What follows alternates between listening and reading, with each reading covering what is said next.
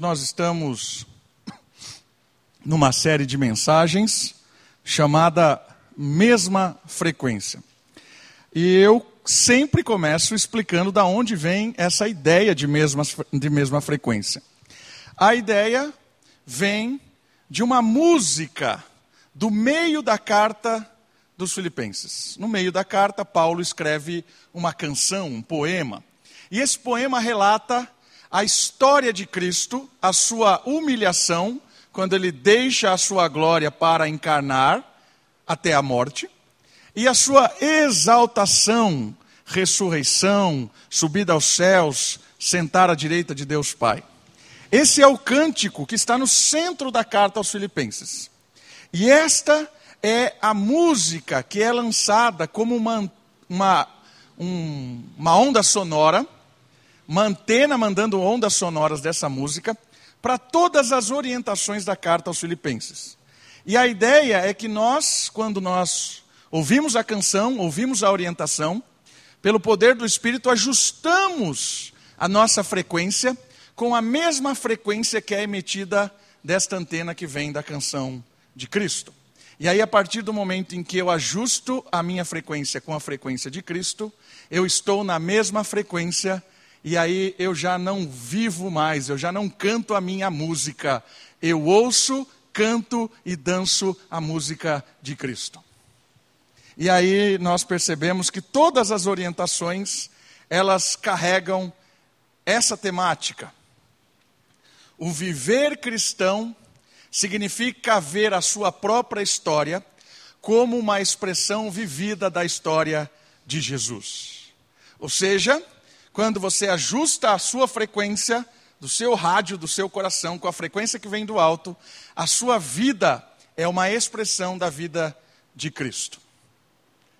Essas são as orientações que transformam a nossa vida cada vez menos Davi, cada vez mais Jesus. Cada vez menos os meus valores, os meus ideais, os meus propósitos, cada vez mais os valores, os ideais, os propósitos de Cristo. Esta é a essência da carta aos Filipenses. E nós estamos chegando na parte última, capítulo 3. Semana passada nós vimos que ele começa o capítulo 3 falando assim: Estas são as últimas coisas. No entanto, né, reta final, é isso aí.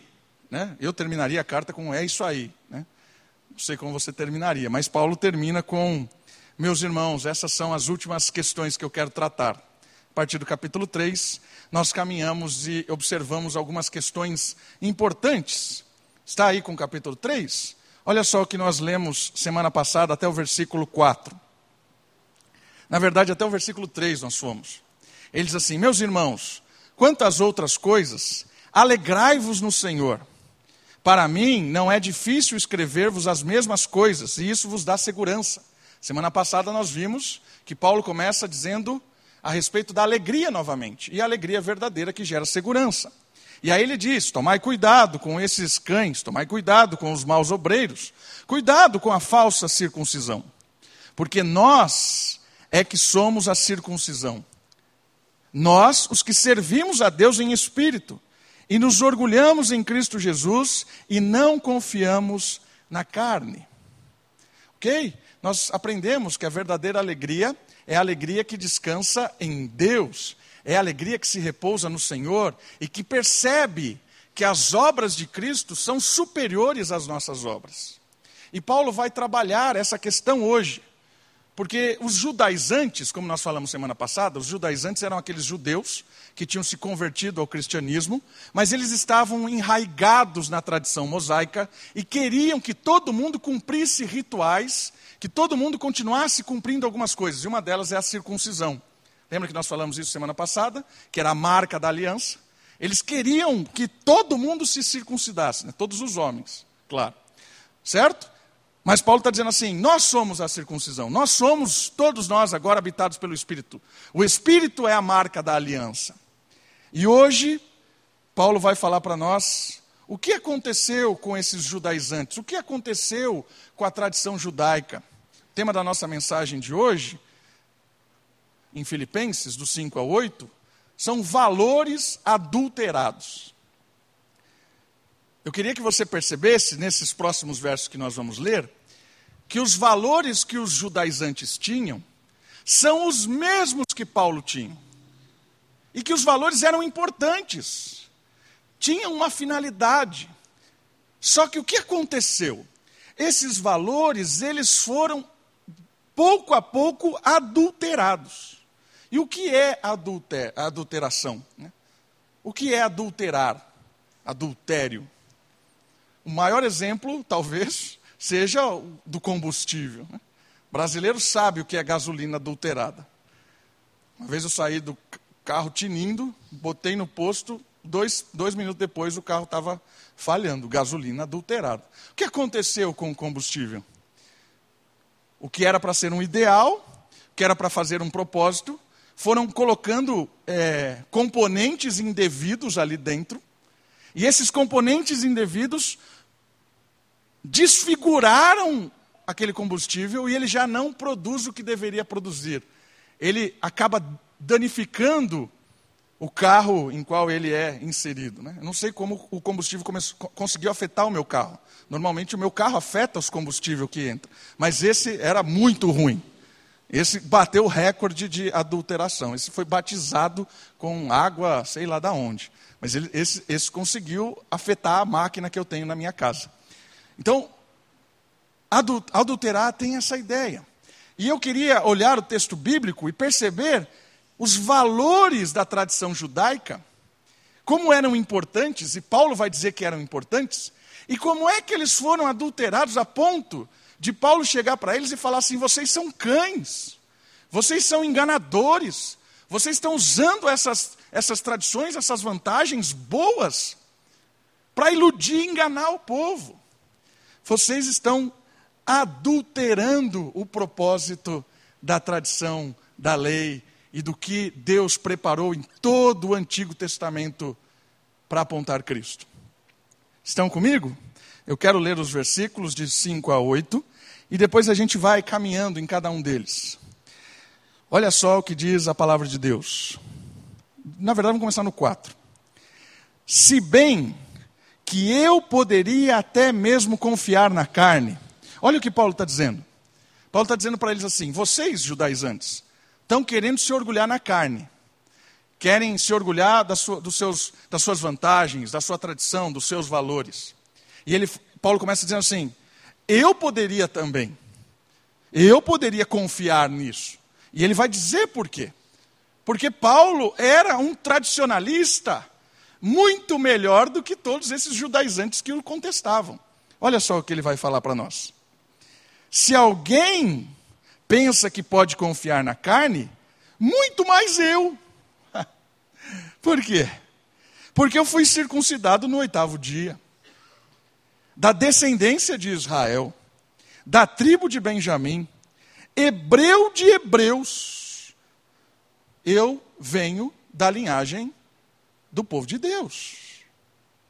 Certo? Tenho valores, tenho vantagem, faço parte da tradição. Muito mais do que vocês que estão aí querendo circuncidar todo mundo. Versículo 6, no finalzinho do 5. Quanto à lei, que vocês tanto estão exaltando, eu fui fariseu.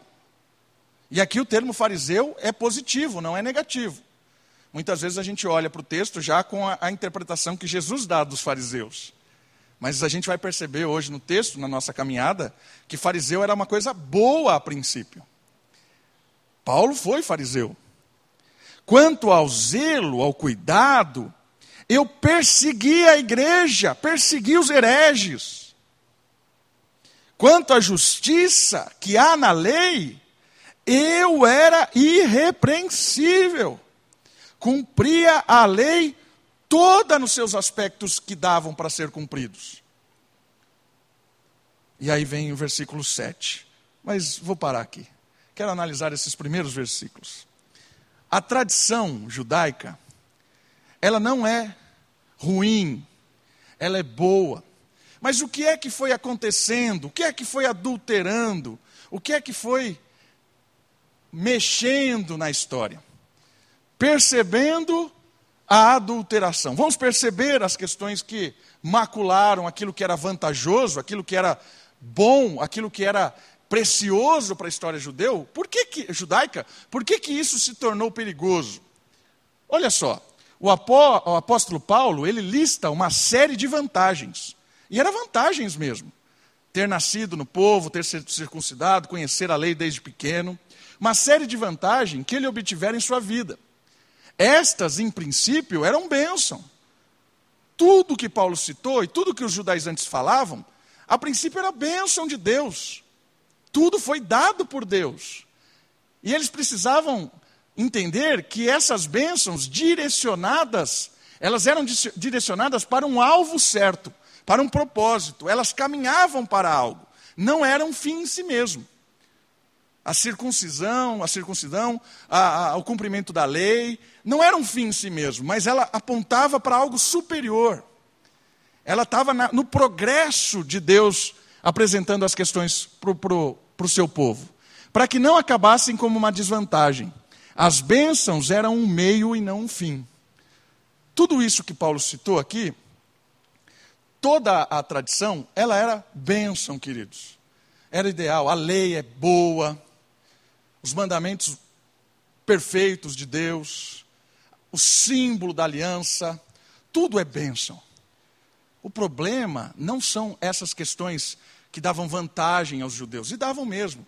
Nascer dentro da tradição judaica era muito mais vantajoso. A criança, desde pequeno, decorava a lei de Deus, crescia ouvindo as histórias do povo de Deus, aprendia aos pés dos grandes fariseus, dos grandes mestres.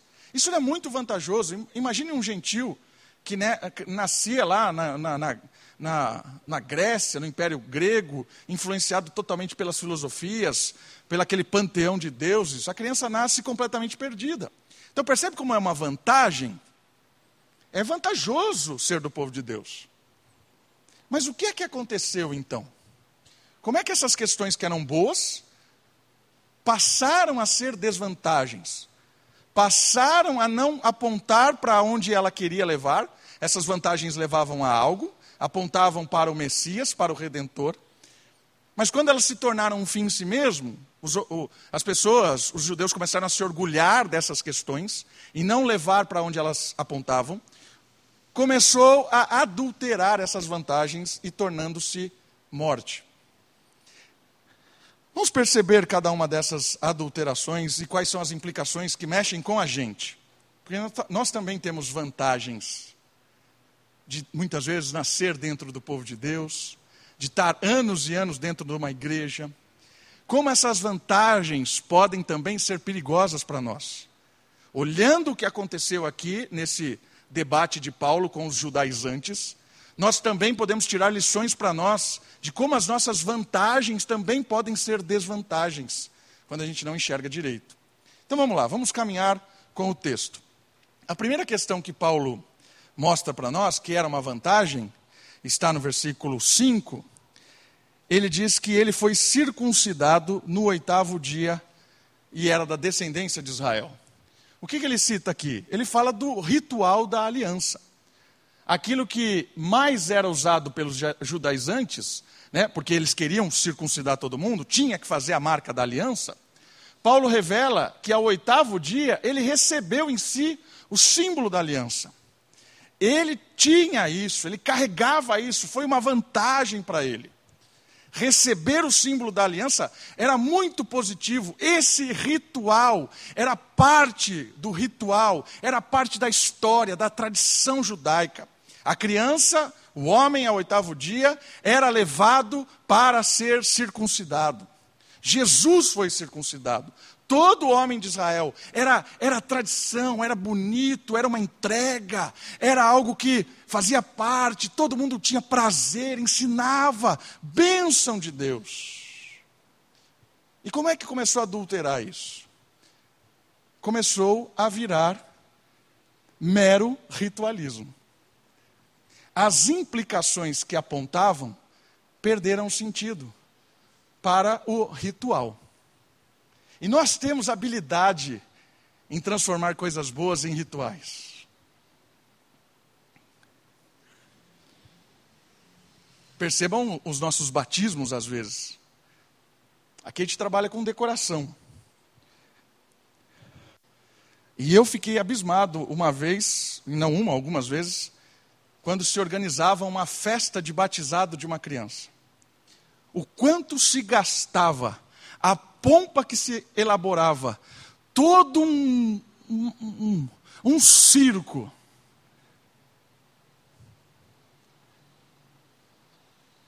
Mas qual é o símbolo do batismo?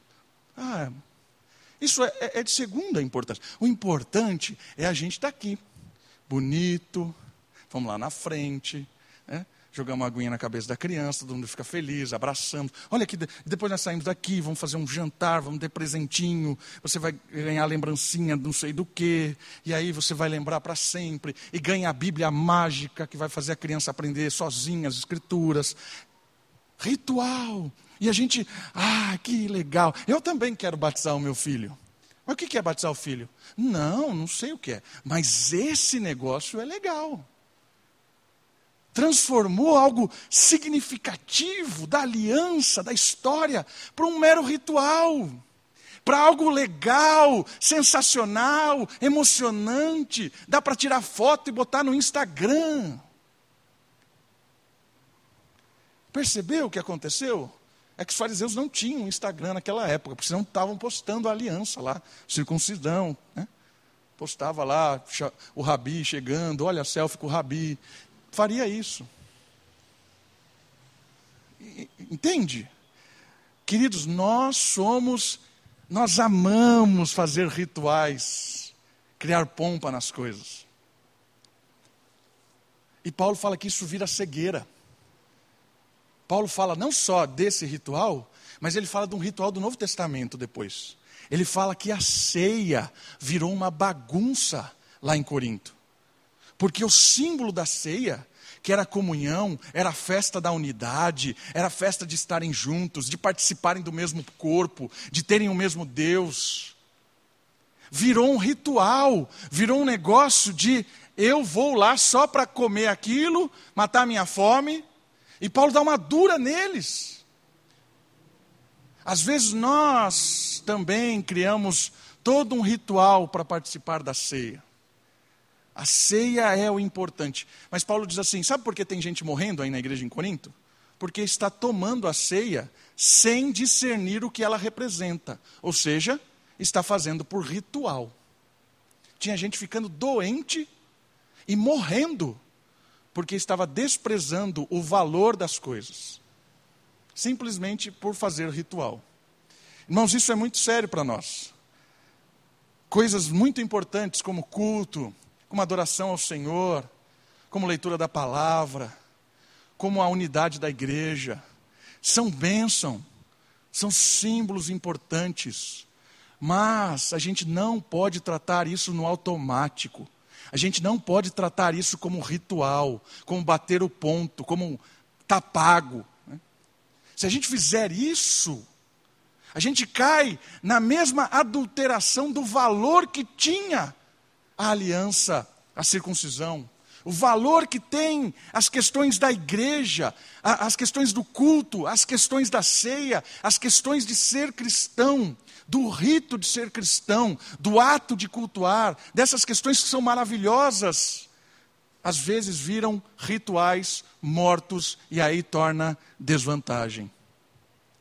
Porque aí os nossos filhos não entendem porque eles vêm na igreja, os nossos filhos não sabem o que nós estamos fazendo, os nossos filhos não entendem, ninguém mais entende, os nossos amigos.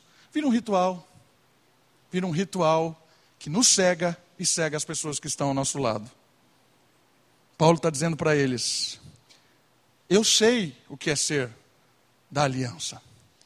E eu sei o que aconteceu com a aliança. Ela perdeu o sentido que tinha. Vocês estão dando valor muito maior à tradição do que ao que ela representa. Um outro ponto que ele levanta é a linhagem.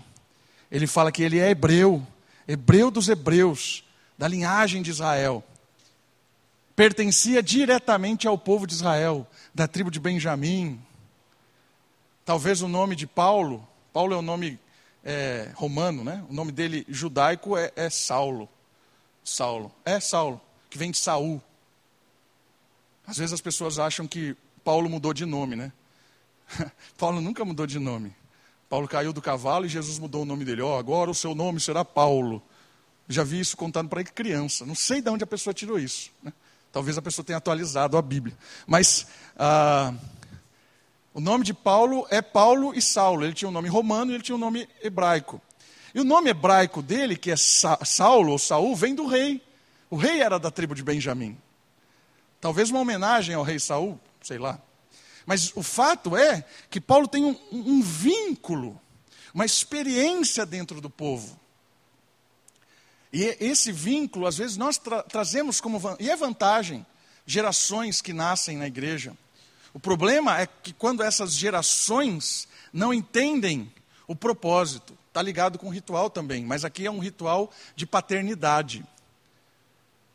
O meu filho, né, eu sou pastor, o meu filho vai ser pastor. Eu sou presbítero, meu filho vai ser presbítero na igreja.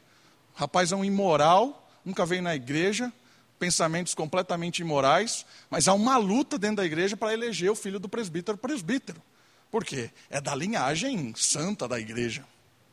É isso que estava acontecendo em Israel. E Paulo está dizendo assim: essa vantagem, que é realmente uma vantagem, e eu claramente isso, né? a Sofia nasceu na igreja, eu não nasci na igreja.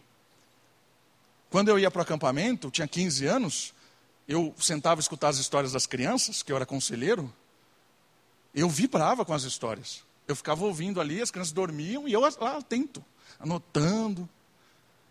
Por quê? Porque eu não tive o privilégio de nascer desde pequeno ouvindo histórias bíblicas. A Sofia, desde pequenininha, ouve as histórias bíblicas. Isso é vantagem ela carrega um aspecto religioso muito maior do que eu tive. É muita vantagem para ela. Só que essa vantagem pode se tornar cegueira quando ela usa os, o fator ser da família cristã. E ela nunca tem um encontro com Cristo. Ela nunca tem uma experiência própria. Ela sempre depende do pai, da experiência da mãe. Percebe o que Paulo está chamando a atenção?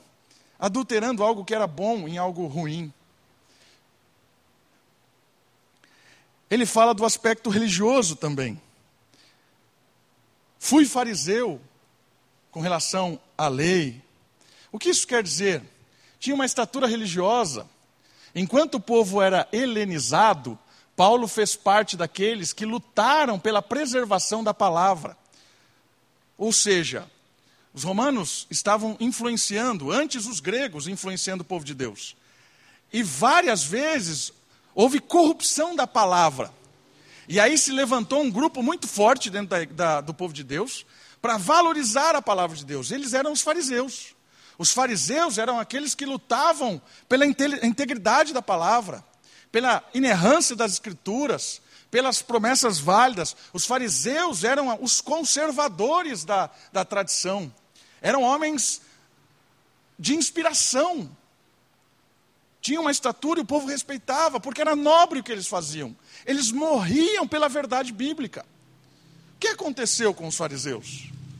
Os fariseus começaram a ser contaminados pelo orgulho. E aí era muito mais importante ser um fariseu do que o que o fariseu fazia. O fariseu preservava o que era bom das Escrituras. Mas o status de fariseu ganhou algo superior. E aí isso contaminou, adulterou. E mais do que isso, além do status de fariseu que foi contaminado, a questão que Paulo cita da irrepreensibilidade, ou seja, ele praticava o que era justo, ele praticava a lei, ele perseguia os hereges, né? às vezes exageradamente. Paulo matou muita gente. Em nome da verdade, em nome de Deus ele fazia isso. Completamente equivocado. Porque Deus nunca mandou matar ninguém nesse período. Era justo diante de toda a lei de Deus. A lei de Deus tinha um fator de justificação, de justiça? Claro que tinha. E, e Paulo está falando assim: eu era irrepreensível. Por quê? Qual era o propósito da lei de Deus? Sabe qual é o propósito dos dez mandamentos, de toda a lei, até anotei os números exatos da lei, olha para você ter uma ideia. são 613 mandamentos, 248 exortações e 365 proibições no Antigo Testamento. Isso tudo é a lei e os estatutos. Paulo está dizendo: sou irrepreensível em tudo isso aqui. Isso é vantagem? Claro que é vantagem. Para que serve tudo isso aqui? Toda a lei, todos esses estatutos preservavam as pessoas do mal e fazia com que eles pudessem experimentar a verdadeira vida, retendo a atuação do pecado. A lei refreava o pecado, a lei dava um basta à morte. Mas a lei não era um fim em si mesmo. Por quê? Porque a lei não resolvia o problema último, que era o problema da culpa e do coração. A lei apenas foi uma medida provisória de Deus para apontar o Cristo. O fim da lei é Cristo. Romanos, Paulo fala isso. A finalidade da lei é Cristo. Propósito da lei é Cristo. É Ele quem vai resolver o aspecto do coração, o aspecto último. Percebeu todas as vantagens que Paulo tinha? A lei fazia com que ele fosse justo, a linhagem, a tradição, mas isso tudo foi corrompido. Foi corrompido. E aí vem a dobradiça do texto, versículo 7. Olha o que ele diz. Mas o que para mim era lucro, passei a considerar perda, por amor de Cristo. De novo, o que era vantagem para mim, o que era precioso, valoroso, eu passei a considerar desprezível, desprezível. Perda. Por quê? Porque eu entendi para onde tudo isso apontava. Por causa do amor de Cristo, do Messias. Sim, de fato, também considero todas as coisas como perda. Tudo isso, tudo perda comparadas com a superioridade de conhecer, do conhecimento de Cristo, meu Senhor, pelo qual perdi todas as coisas.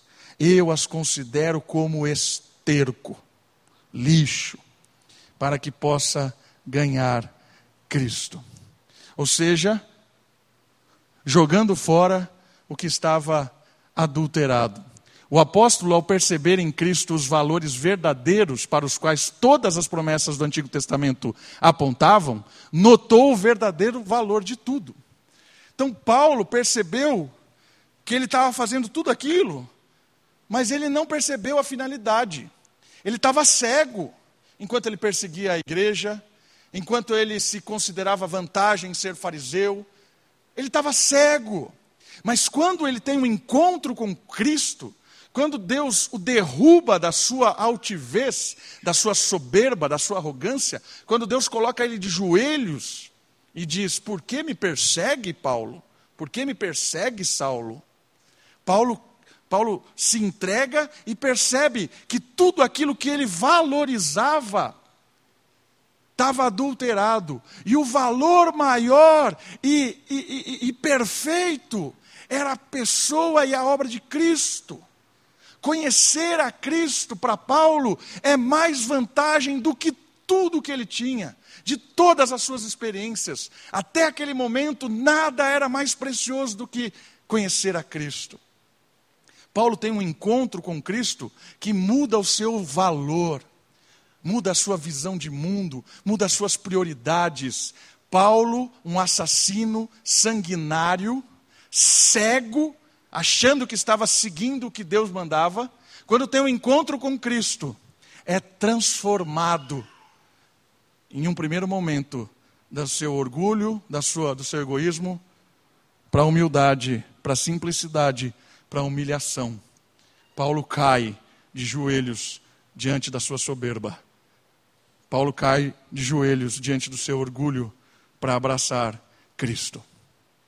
E ele diz que tudo isso era lixo e olha que legal essas, essas palavras.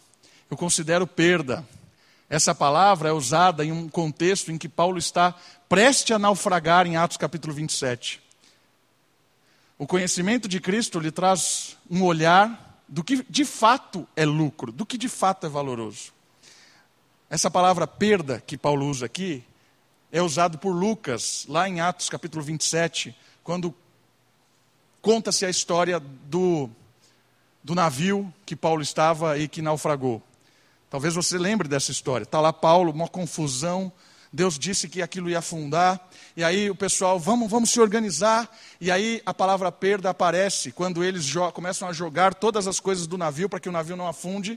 Porque eles perdiam aquilo, jogavam fora tudo aquilo, consideravam que podiam perder, porque o valor verdadeiro era a vida das pessoas. Toda aquela carga do navio era perda, era peso, era algo que naquele momento, naquela circunstância, levava o, o navio para o fundo do mar.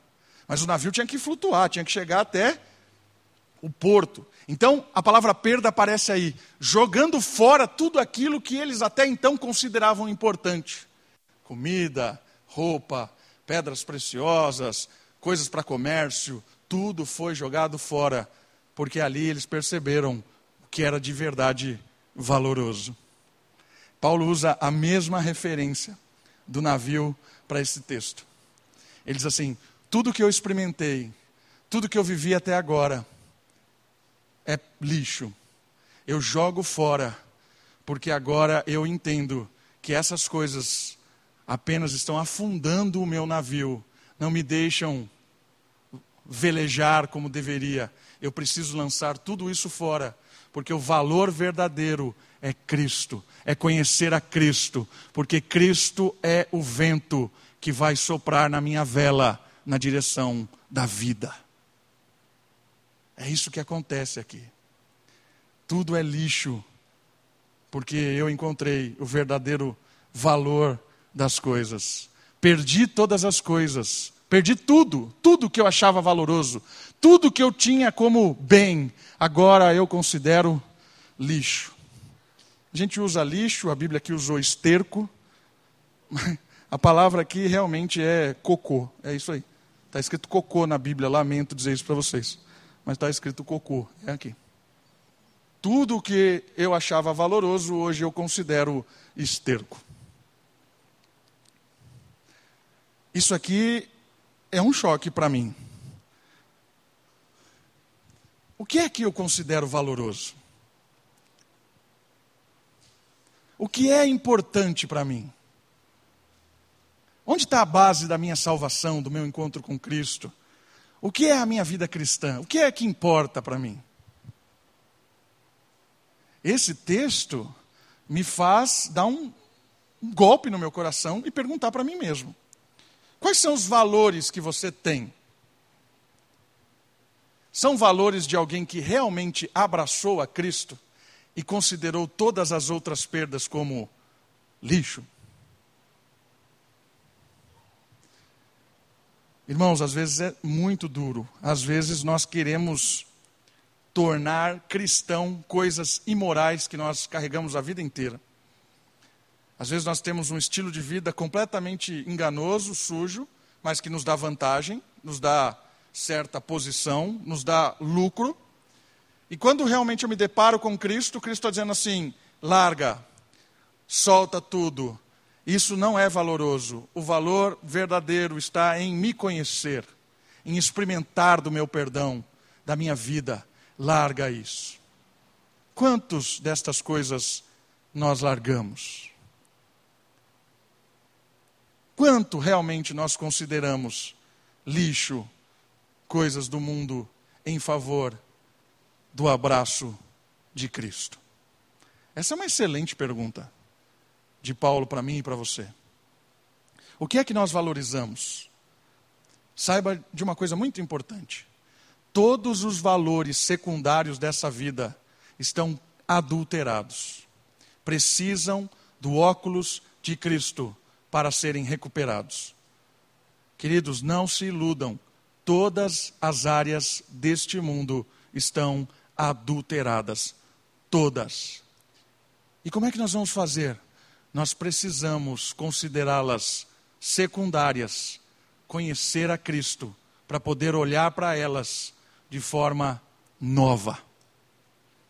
Paulo abraçou Cristo e olha para toda a tradição judaica e ele percebe o que era lixo e o que era bom. Não é toda a tradição que era lixo. O que estavam fazendo com a tradição era lixo. Mas a tradição, agora, olhando com olhos de Cristo, ela apontava para Cristo. Vou dar um exemplo disso. Tem muita coisa no mundo que está completamente adulterada. A gente olha para ela e é enganado por ela. E às vezes nós corremos atrás dela cegamente. Mas quando a gente tem um encontro com Cristo, a gente olha de novo para essa questão e a gente enxerga ela diferente, dá um outro valor para ela. Ela passa a ser secundária em favor a Cristo. E o que é isso? Tudo, irmãos. Tudo nesta vida precisa ser visto a partir do encontro com Cristo. Senão, vai ser adulterado. Trabalho, valor do dinheiro, o significado do dinheiro, o significado da família, da educação dos filhos, dos sonhos e propósito que temos para os nossos pequenos, as nossas faculdades, os nossos relacionamentos, namoro, noivado, casamento. Tudo isso, se eu não perceber que o pecado tornou lixo, tornou lixo. Eu preciso abraçar Cristo. Quando eu encontro a Cristo e conheço a Cristo, todas essas coisas que o pecado se transformou, transformou elas em lixo, eu consigo limpá-las consigo dar valor novamente. Tirar o que foi adulterado e deixar o ideal de novo, porque Cristo chegou, chegou o reino. O que Paulo está nos chamando hoje é a jogar fora tudo que está adulterado, encontrar a sabedoria em Cristo e abraçar essas coisas como secundárias, vistas a partir do olho da lente de Cristo. Entende o que eu estou falando? É aquilo que Jesus diz assim: aquele que é meu discípulo não pode amar mais qualquer pessoa do que eu. Jesus diz isso. Aquele que ama qualquer pessoa, qualquer coisa mais do que eu, não é digno de ser meu discípulo. Por que, que Jesus está falando uma coisa tão dura, aparentemente assim? Porque o amor que nós conhecemos em Cristo vai fazer com que nós amemos todas as pessoas e todas as coisas de forma correta. Agora, se eu não amo primeiro a Cristo, eu vou amar as coisas adulteradas. E essas coisas adulteradas vão me matar e eu vou acabar matando elas. Entende? Amor, relacionamento com Cristo, focalizo o que é adultério, adulterado, tiro fora e limpo. E Paulo vai encerrar esse trecho nos ajudando a pensar no que nós devemos nos encher. Porque o texto diz assim: Considerei tudo perda, porque eu encontrei algo superior. E o que é superior? Superior é conhecer a Cristo. E Ele é o Senhor, Ele é o dono de todas as coisas. E o que é esse conhecer a Cristo? Paulo parece estar ecoando o profeta Jeremias, que revela a magnitude de conhecer a Deus. Vamos lá, nesse último texto, partindo para a reta final. Jeremias, capítulo 9. E aí eu quero ler alguns versículos para a gente encerrar. Capítulo 9 de Jeremias, versículo 23 e 24. Olha só o que diz a palavra de Deus. Jeremias capítulo 9, 23 e 24. Assim diz o Senhor: Não se glorie o sábio na sua sabedoria, nem o forte na sua força, nem o rico nas suas riquezas. Mas quem se gloriar, glorie-se nisto, em me entender e me conhecer Pois eu sou o Senhor, que pratico a fidelidade, o direito e a justiça na terra, porque me agrado dessas coisas, diz o Senhor. Isaías, Jeremias, Paulo parece ecoar esse texto. E esse texto aqui, ele vai peneirar algumas questões que são muito legais. A primeira delas, ele diz assim: cuidado para que você não se torne sábio com a sabedoria adulterada. Cuidado, cuidado para que você não, não baseie ou busque força na força adulterada. Cuidado para que você não ache que é rico nas riquezas adulteradas.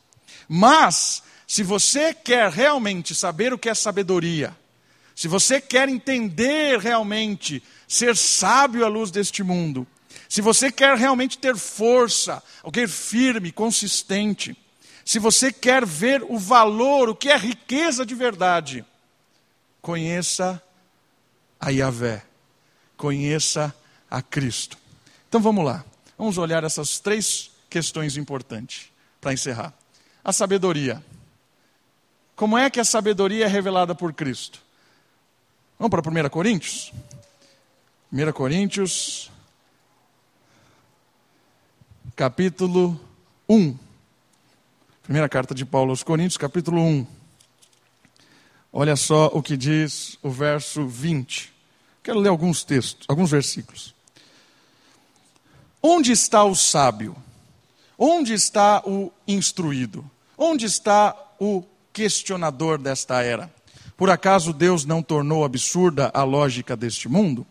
Visto que na sabedoria de Deus, o mundo, por sua própria sabedoria, não o conheceu. Foi de agrado de Deus salvar os que creem por meio do absurdo da pregação.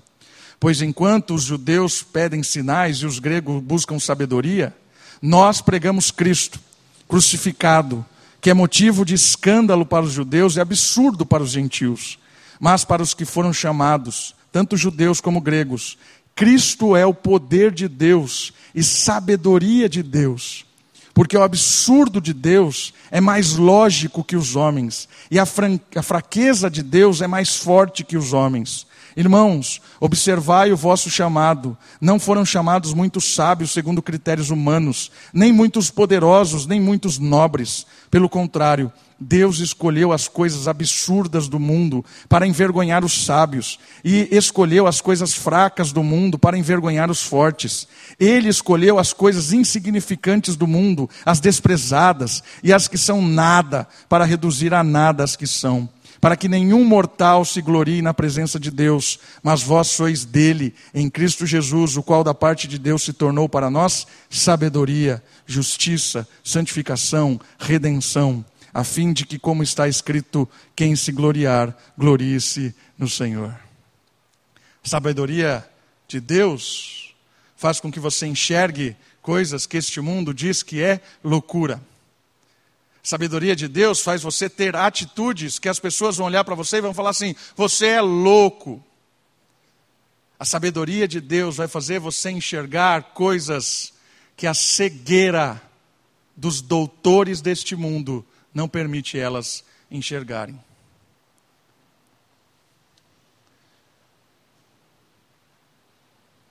Acho que todos ouviram aí essa polêmica em torno da, da atualização da Bíblia, né? Ah, vamos atualizar a Bíblia, a Bíblia não está dizendo bem isso.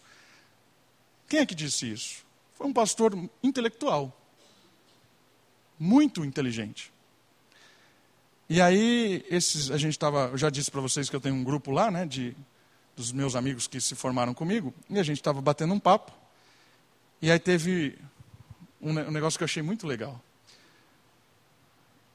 A mensagem de um rapaz que era pedreiro e de um doutor médico.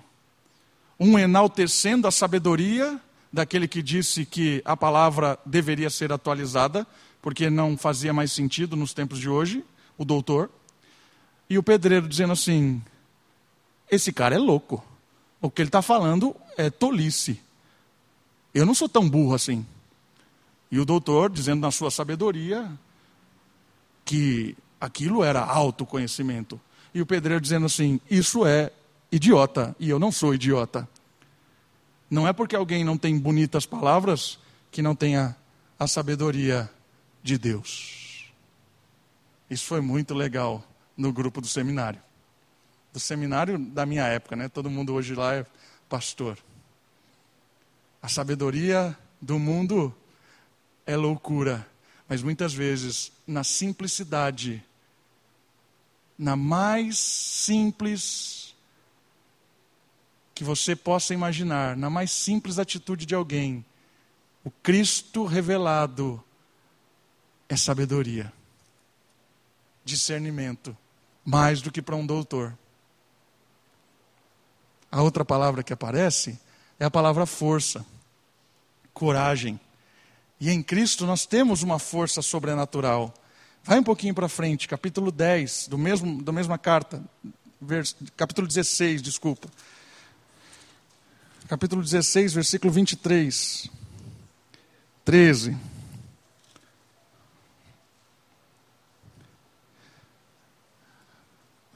Dezesseis, treze.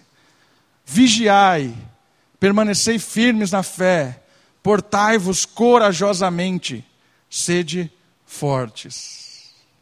Vigiai, permanecei firmes na fé, portai-vos corajosamente, sede fortes. O que Paulo está falando aqui? Que em Cristo nós não, não, não, não, não nos acovardamos diante das afrontas deste mundo, diante das mentiras deste mundo o encontro com Cristo nos faz corajosos, homens e mulheres que não abaixam a cabeça diante de um imoral que quer nos destruir, nos massacrar. Nós ficamos firmes, corajosamente enfrentando o mal. Essa é a ideia. Nós não abaixamos a cabeça diante da injustiça, da maldade, da impiedade.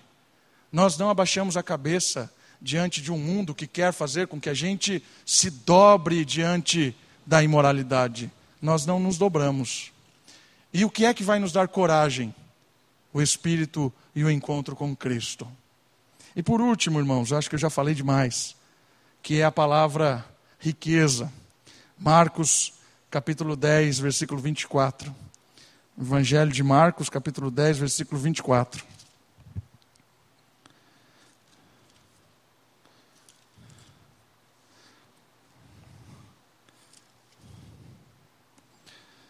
Olha só o que diz a palavra de Deus. Os discípulos admiraram-se com suas palavras, mas Jesus voltou-lhes a falar: Filhos, como é difícil entrar no reino de Deus. Sabe de quem ele está falando? Olha o versículo 23. Então, olhando em redor, Jesus disse aos discípulos: Como é difícil para quem tem riquezas entrar no reino de Deus. Por que, que ele está falando uma coisa dessa? Por que, que é difícil alguém que tem riquezas entrar no reino de Deus? Porque o reino de Deus é um reino de fracos. O reino de Deus é um reino de fracassados. O reino de Deus é um reino de pessoas injustiçadas. O reino de Deus é um reino de pessoas perdedoras. O reino de Deus tem uma lista que a gente não gosta muito. Mas esse é o reino de Deus. Porque quando nós somos fracos, é que ele nos faz fortes. E a riqueza, ela é sinônimo de poder.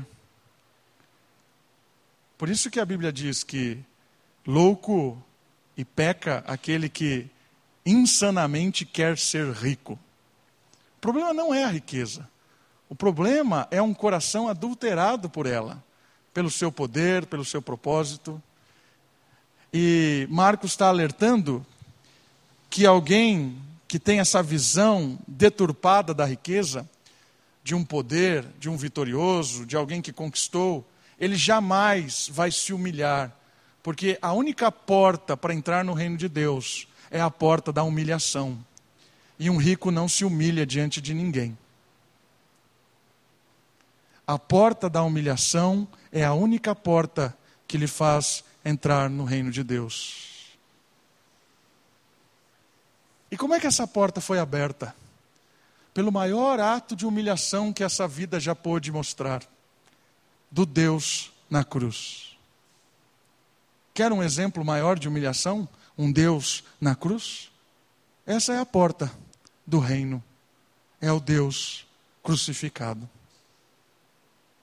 Que deixou a sua glória, sua majestade, que não viu vantagem em ser Deus, abriu mão da sua glória para se encarnar e ser obediente, obediente até a morte, a morte na cruz, para que você e eu, nos humilhando diante dele por causa dos nossos delitos e pecados, pudéssemos entrar no reino de Deus.